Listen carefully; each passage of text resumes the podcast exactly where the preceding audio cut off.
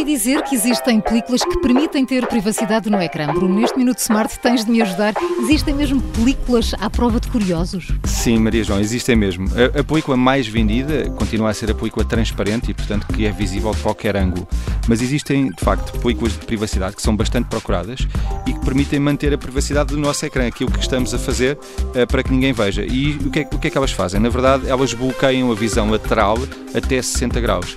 Uh, a partir dos 60 graus, uh, as pessoas que estiverem sentadas ao nosso lado, por exemplo, num transporte público, não têm a possibilidade de ver o que estamos a escrever, o que estamos a consultar no nosso smartphone.